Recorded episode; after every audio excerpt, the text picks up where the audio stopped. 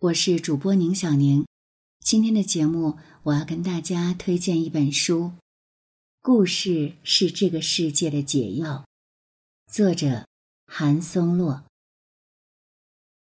作家、书评人韩松洛精选二十二位中外作家的文学作品，用写作者的眼光看向这些作品，并将他的阅读体验融汇成一本深刻而治愈的读书笔记。告诉读者，故事何以成为世界的解药？这本书借虚构作品所讲的故事，传达对真实世界的洞察，挖掘故事中隐藏的道理和哲学，剖析故事中蕴含的生机和希望。以下文章节选自其中的一篇：房思琪的初恋乐园。房思琪的初恋乐园的故事，从两个小女孩的一段友谊开始。房思琪和刘依婷是一对从小一起玩的朋友，打从有记忆以来，房家和刘家就一直是邻居。两人的感情如同亲姐妹，甚至双胞胎一般。房家和刘家的家境都不错，算是典型的中产阶级家庭。两家人住在同一栋公寓楼的七楼。这栋公寓一共有八层，顶层住着的是钱家人。钱家长子叫钱一维，留美归国，事业有成，背景无可挑剔，外貌赏心悦目。钱一维的新婚妻子叫许一文，在二十多岁的时候嫁入钱家。许一文同样出身名门。嫁给钱一为之前，攻读比较文学的博士学位，为了婚姻，主动放弃了学业以及成为一名大学老师的职业理想。在房思琪和刘依婷这两个小女生眼里，钱一为虽然已经四十多岁了，但是依然是他们心中帅气的大哥哥，而依文姐姐则是他们最喜欢的人。也是他们最早的文学领路人，两人经常去楼上串门，听一文姐姐给他们讲读各种中外文学名著。许一文也非常喜欢这两个可爱的，并且在文学上非常有天赋的女孩子。在封闭的家庭生活之外，许一文在这两个孩子身上看到了曾经的自己，和他们的交流既是一种精神排解。也能化解一些职业理想上的遗憾，但在思琪和怡婷这两个女孩子心里，相貌上排名第一的男性邻居，还不是钱一维，而是住在六楼的李国华老师。李老师年纪在五十岁上下，是台湾补教班的明星语文老师。所谓补教班，就是我们常见的课后补习班，家长都很看重学历。教育系统的等级也是层层分明的，无论中学还是大学，都有名牌学校、重点学校、普通学校这样的区别。就连在同一所中学，也有资优班和普通班的区别。因此，要进入资优班，考进名牌学校，获得更优质的教育资源，单靠学校的教育是远远不够的。于是，各类课后的补习班和补习机构。应运而生，因此，大部分中小学生始终要面对比较大的学习和考试压力，课余时间还要去各种补习班上课。李国华老师和夫人、女儿一家三口，也是和房家、刘家往来频繁的邻居之一。故事开始的时候，房思琪和刘怡婷刚好小学毕业，正准备升入中学。在邻居们的聚会聊天中，李国华得知许一文正在给思琪和怡婷两个孩子讲读文学，看到他们书架上的书和大学生的阅读水平差不多，于是对两个孩子的文学热情和天赋赞叹不已。他主动提出，让两个孩子每周各写一篇作文，然后单独到他家给他们辅导语文，做进一步提升。且不收取任何费用，而实际上，李国华提出给他们单独辅导这个做法的心思并不单纯。许一文虽然心中有所疑虑，但也没想太多。两个孩子的父母则对这位明星补教老师能够给自己的孩子单独开小灶欣喜不已，况且还是免费的，因此也没有半点犹豫，觉得此事顺理成章。终于，在这个外表看似光鲜、邻里关系看似和睦的大楼里，悲剧发生了。李国华借由给房思琪。单独辅导作文课的机会，在书房里强暴了他。事后，房思琪没有将真实情况透露给任何人。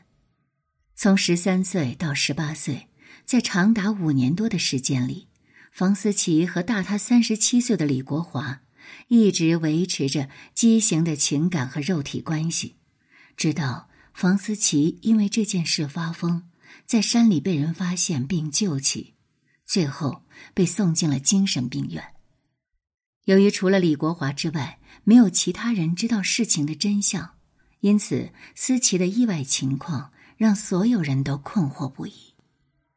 不久之后，怡婷和伊文发现了藏在房思琪房间里的一本日记，他们通过这本日记，才最终了解了事情的真相，也发现了李国华的真面目。原来。李国华长年以来一直利用自己作为补教老师的职权，与多名女学生发生过关系。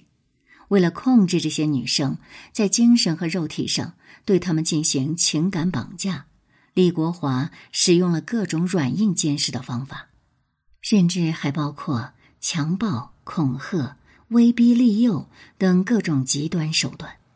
但他一直隐藏的很好，没有任何人发现。也没有任何被他伤害过的女生来找他的麻烦。得知真相后，伊文和怡婷本想通过法律途径寻求帮助，但律师告诉他们，由于缺乏客观证据，仅仅通过日记是无法定罪的，甚至可能被对方反咬一口，损害到自身名誉。他们最终只好选择放弃。最后，李国华依然逍遥法外。而邻居们则认为，房思琪发疯是读了太多文学导致的。当我们分析故事中的暴力事件，无论是精神上还是肉体上的暴力，都可以分别站在施暴者和受害者这两种不同的角度，去了解让这种暴力产生的不平等状态。首先，我们来说说年龄这个因素造成的不平等。大家都知道，在东亚文化的伦理体系中，君臣、父子、师生等各种社会关系本身就暗含着一种不对等的状态，而受到尊师重道这个道德观念的影响，师生关系也是这种不对等关系里最重要的一个环节。老师对于学生来讲，其年龄的优势不仅仅体现在岁数比学生大，更体现在。人们默认年龄背后就一定包含着相应的资历优势和经验优势，这是老师对于学生可以形成文化权威的社会观念来源之一。在故事中，身为教育行业资深人士的李国华，要比刚刚小学毕业的房思琪大三十七岁，无论在学业上还是生活上，都自然而然扮演起老师和长辈的角色。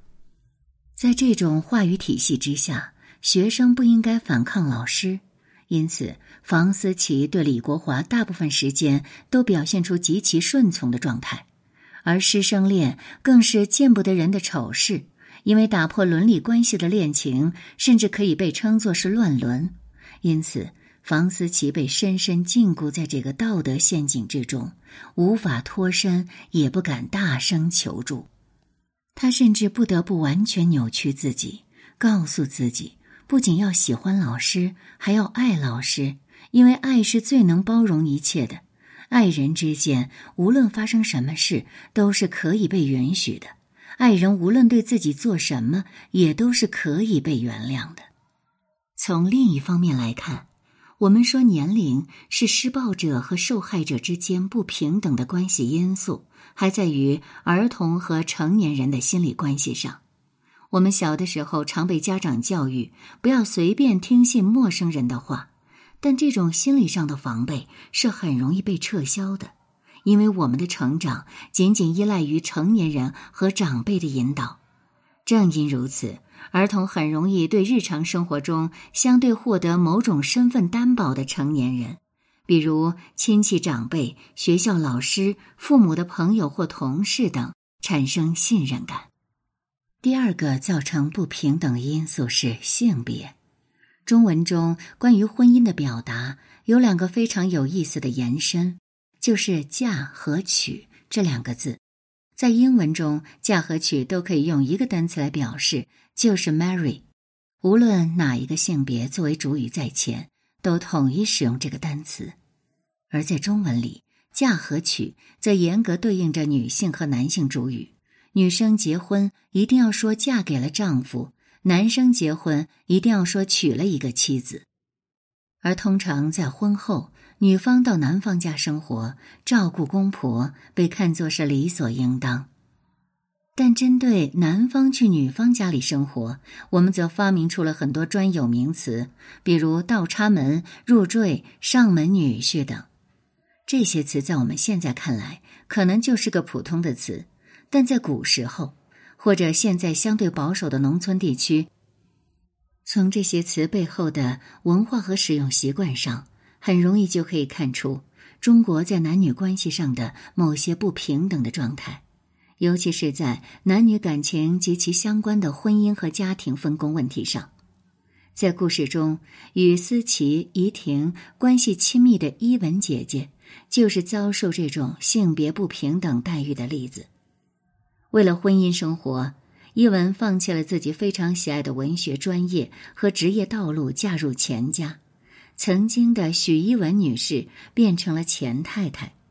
钱家的公公婆婆看到伊文在家里看文学相关的书籍时，很瞧不上眼，甚至还会冷嘲热讽，因为他们觉得肚子是拿来生孩子的，不是拿来装书的。还有一件更可怕的事情是。无论是钱一维的父母，还是介绍伊文嫁入钱家的邻居，都向伊文隐瞒了钱一维一个非常恶劣的缺陷，就是这个男人不仅酗酒，而且喝醉后还有严重的暴力倾向。婚后不久就整日出去喝酒应酬，回来后便对妻子拳脚相加，打得他体无完肤。而伊文碍于面子和自尊心，不得不对钱一维的暴力倾向忍气吞声。原本伊文作为思琪他们的文学保姆，是两个孩子最喜欢、最信任的成年人。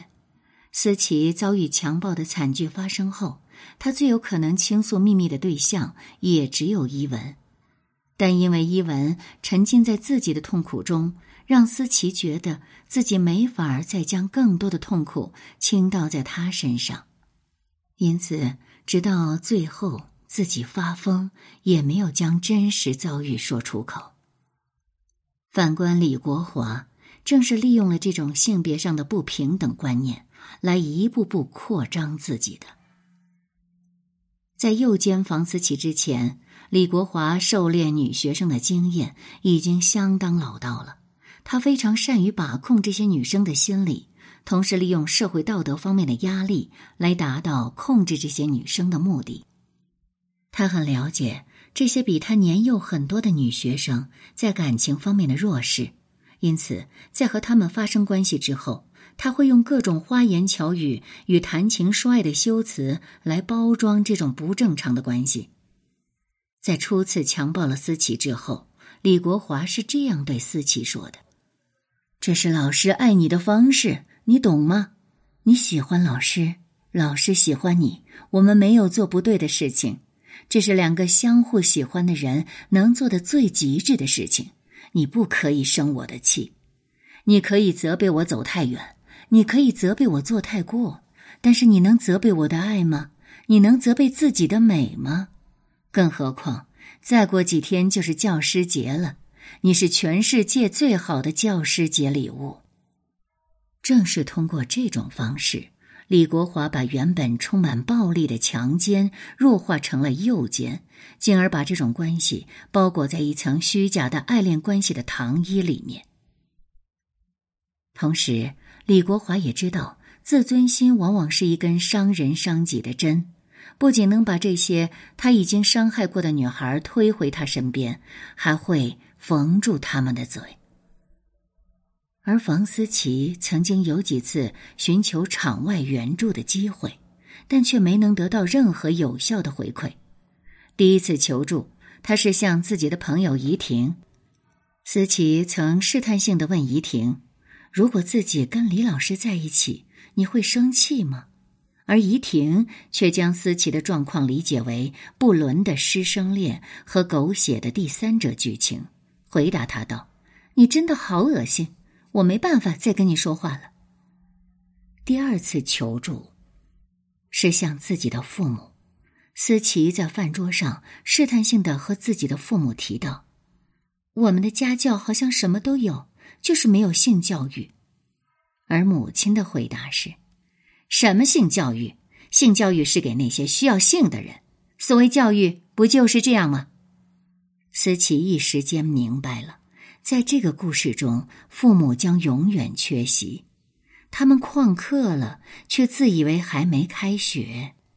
另一次，思琪又试图用更明显一些的方式向父母诉说。他说：“听说学校有个同学跟老师在一起。”母亲的反应竟然是：“哼，小小年纪就这么骚。”于是思琪不说话了。他一瞬间决定。从此一辈子不说话了。很多人可能认为，在互联网时代，这些女生应该利用网络向社会寻求帮助。可惜书中给出了一个失败的案例：受害者之一的郭晓琪，在被李国华抛弃时，便决定将自己的悲惨遭遇曝光在网络论坛上。结果，他得到的不是同情和理解，而是侮辱和谩骂。人们将这种故事理解为肥皂剧中常见的三角关系：一个有钱有势的男人，一个年轻貌美的情妇，一个备受伤害的妻子。而作为第三者的这位女性，常常是人们率先进行道德批判的对象。从上面的故事梳理中，我们不难发现两个问题：第一个问题，作为性暴力的受害者。他们所处的状况是非常特殊的，他们在向自己周围的亲友发出救援信号的时候，不会像其他类型的犯罪受害者一样直接说明情况，然后拨通报警电话。他们放出的信息近乎一种暗号，因为性暴力伤害的不单单是人的身体，更多伤害的是他们的精神和感情。尤其是女性，她们还要面对社会道德方面的不平等待遇。迫于这些压力，她们也许不会，也不太敢向周围的人们释放出明确的信息。第二个问题，作为家庭和社会成员，很容易忽视的一个问题，就是刚才我们提到的，由于女性在文化上处于弱势地位。因此，不能像处理其他是非问题一样，对这些受害者的问题做出是或者否的二元论断。对房思琪来说，他已经努力突破了自己的情感束缚和不必要的罪责感，释放出了渴望和朋友及家人沟通的信号，但他得到的不是交流，而是批判。这好比对方出了一道阅读理解题。而我们却按照判断题的方式去回答了对方，这样的沟通是无效的，是没能成功破译出被害人给出的暗号。放在现实中来看，这样的沟通甚至是有害的，因为它加剧了受害者的自我封闭。这些受害人好不容易从施暴者的牢笼中挣脱出来，但我们不仅没有能够及时伸手把他们从危险边缘拉回来。反而把他们推回了笼子里，还加上了一把新的锁。如果房思琪的故事只是停留在书本上，当我们合上这本书，或许会长舒一口气，感慨一声：庆幸这样的惨剧不会发生在真实世界里，但它确实发生了。二零一七年四月二十七日，年仅二十六岁的林奕涵被发现在自家卧室上吊自杀。去世之前，林奕涵正饱受重度精神疾病的折磨。房思琪的初恋乐园成为了他第一部也是最后一部长篇小说。那时，距他在文坛出道还不到三个月，如此遗憾。生前接受采访时，林奕涵曾说：“这个故事折磨、摧毁了我一生。”作为读者，当我们打开这本书，看到扉页上“改编自真人真事”这七个字的时候，或许一带而过，或许感慨万千。本文来源：故事是这个世界的解药。作者韩松洛，祖籍湖南新疆出生，一九九七年开始散文及小说写作，作品见于《人民文学》散文《大家》《天涯》小说界《花城》等。